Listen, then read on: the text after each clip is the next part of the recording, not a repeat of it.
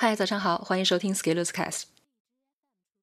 我做社群做到第六年了，越来越深刻的感受到，社群越做到后面，核心要义就越简单。比如其中很核心的一条就是少装逼，多做人。我有一个观察，人与人在网络上如果没有见过，就特别容易装逼，主要体现在以下几个方面：第一，小题大做，无病呻吟。人与人不熟悉的时候，特别容易由于一些小的细节开始较劲，然后引发争论。假如对方是熟悉一些的朋友，就不会出现那样的问题。但是换成陌生人，我们就会叫唤几声。比如我的微信号很多，有的人给我留言，我看到的比较晚，就会看到聊天记录前三分钟是笑脸，三小时后就变成了仇家。如果你第二天回复，对方已经把你拉黑了。只是因为你还没回复。第二，不分边界，故作姿态。有的社群会给人洗脑，洗到后面你会发现没有一句人话。比如上周有一天，有个人大半夜找我，直接上来问我明天有没有时间聊天。我说你要做什么？对方说我要做一百个牛人的人生教练，你看看你能不能帮帮我，让我帮一下你，给你的人生事业赋能。我只好说对不起，我不是牛人，请不起教练。我和这个人之间就只说过一句话，就是在上次加好友的时候打了个招呼。你说一般人在现实生活中会这样和人说话吗？做个人吧。第三，弄虚作假，强扮人设。朋友圈打造展示面是奋斗的捷径，相比认真看完一打书。发个朋友圈说自己看完了，真的很容易。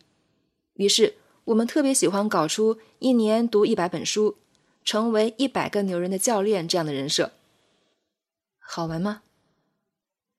以上行为的产生，就是因为我们只在网络上活动，却不见见真人。假如你见到了真人，对方还在那儿叭叭叭的讲着，你会不会上去扇丫两个耳光？我会的。少装逼，多做人。我们都是普通人，普通人坦诚相待，真实相处，不要因为网络隔在我们中间而装逼。装逼是社群极大的运行成本。本来很简单的事情，但是想要搞出形式，搞出排场，搞出逼格，最后就会很累。最后一群人相互装，就是社群的内卷。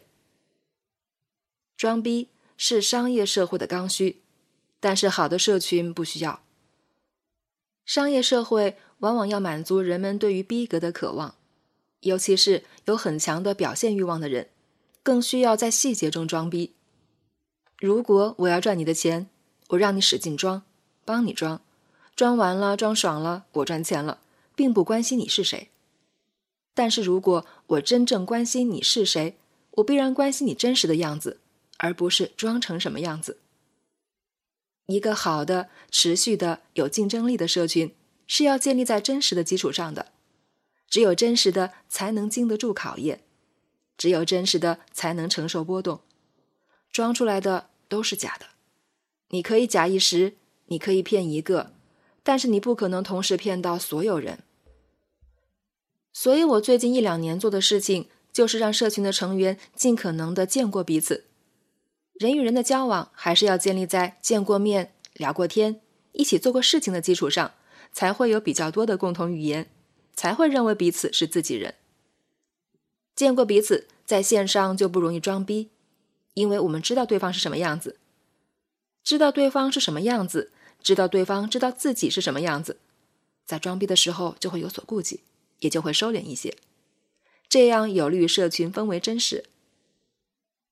更重要的是，知道对方是什么熊样，还能够继续交流交往的，才能形成真正的友谊，才会有牢靠的关系，才有可能共同成长。人在生活中的幸福感来自于对真实的接纳与改造。我们通过自己的努力改变自己，让真实不断变化，就是最有力量的影响力。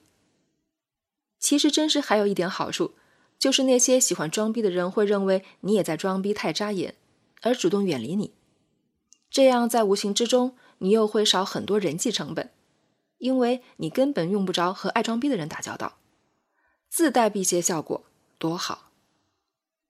最后，也祝大家能配得上真实，活得出自我，不用每天持续刻意装逼，那样多累啊！本文发表于二零二零年十二月十六日，公众号“持续力”。